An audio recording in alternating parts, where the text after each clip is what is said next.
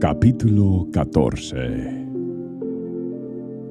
Hiram, rey de Tiro, envió mensajeros a David, junto con madera de cedro, así como canteros y carpinteros para que le construyeran un palacio.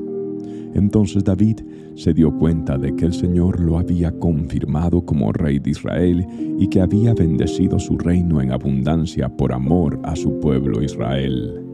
Luego David se casó con varias mujeres más en Jerusalén y ellas tuvieron más hijos e hijas.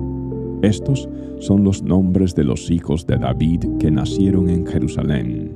Samúa, Sobab, Natán, Salomón, Ibar, Elisúa, Elpelet, Noga, Nefeg, Jafía, Elisama, Eliada y Elifelet.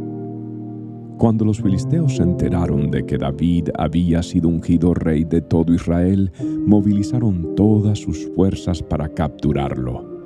Pero le avisaron a David que venían, así que salió a su encuentro. Los filisteos llegaron y realizaron una incursión en el valle de Refaim. Entonces David le preguntó a Dios, ¿Debo salir a pelear contra los filisteos? ¿Los entregarás en mis manos?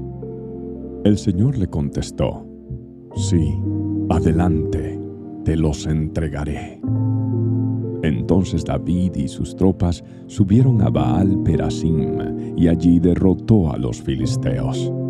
Dios lo hizo, exclamó David. Me utilizó para irrumpir en medio de mis enemigos como una violenta inundación. Así que llamó a ese lugar Baal Perasim, que significa el Señor que irrumpe.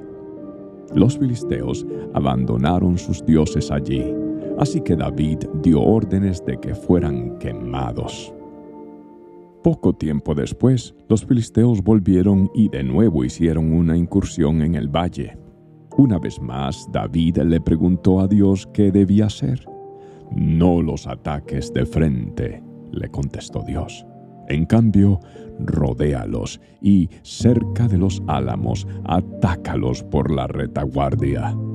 Cuando oigas un sonido como de pies que marchan en las copas de los álamos, entonces sal a atacar. Esa será la señal de que Dios va delante de ti para herir de muerte al ejército filisteo.